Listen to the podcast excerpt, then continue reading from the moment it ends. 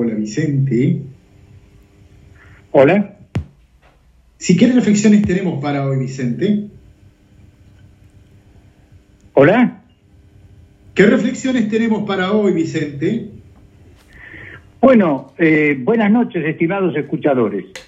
Gracias, Juan. Como siempre, cebando innovación social para cosechar futuro. Nuestra semilla es la resignificación de conceptos para adecuar conductas al cambio. Abrazo a la primera línea de salvataje en la pandemia. Nuestras condolencias a los que perdieron familiares. Paradójicamente, el 7 del 4 se conmemora el Día Mundial de la Salud y mañana el Día de la Cruz Roja. Caramba, en este momento.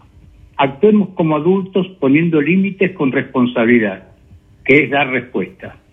Post pandemia habrá que condiciones nuevas para hacer las mismas cosas estructurales, lo que exige resignificar objetivos, valores, ideas, hechos y, conductas. Este naufragio pone en evidencia lo maltrecho que está el trabajo, está inerme para garantizar la supervivencia básica y está muy... ¿Por qué? El 40% de la población económicamente activa sobrevive informalmente, son habitantes, no ciudadanos. Todos lo sabíamos desde hace décadas. Quienes tuvieron la responsabilidad de dar respuesta y no la dieron, se preocuparon más por culpar a quienes los precedieron en el cargo que en resolver el problema. A los habitantes excluidos los mirábamos pero no los veíamos, los oíamos pero no los escuchábamos. Muchos hicieron de la calle su lugar de trabajo. Resignificar hoy el trabajo, ¿por qué?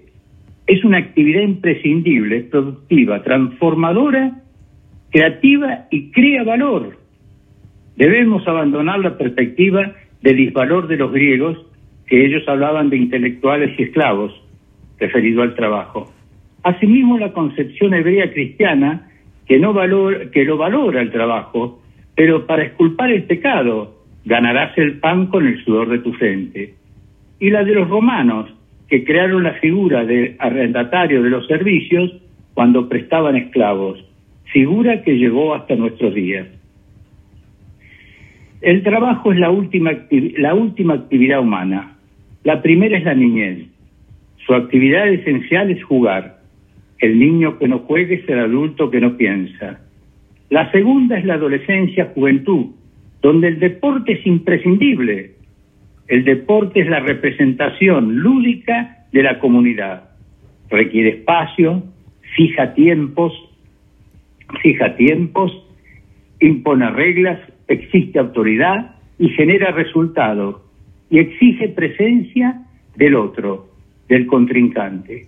La última fase de la actividad humana es el trabajo, donde se aplica todo lo incorporado para subsistir, crear valor y cumplir con la misión en la vida según la elección y el contexto humano. Para los habitantes eh, humanos excluidos, eh, que son el 40%, no son argentinos. Para quienes tienen que dar respuesta a esta, eh, a esta malformación de actividad, reparemos sobre lo que opinaron del trabajo. Hay una visión individual, digamos, que dijo León Tolstoy, 1828-1910. La condición esencial del ser humano es el trabajo. La visión comunitaria, la jurista española Concepción eh, Arenal Ponte, proteger el trabajo es eh, enjuagar lágrimas, consolar dolores, arrancar las víctimas del vicio al crimen y la muerte. Y después está la visión política de gobernar, de Juan Domingo Perón. El trabajo es la suprema actividad del hombre, decía. En la, en la, en la comunidad argentina no existe más que una, una clase de hombres, los que trabajan. El 40% de los habitantes excluidos dejaron de ser argentinos, según esta propuesta.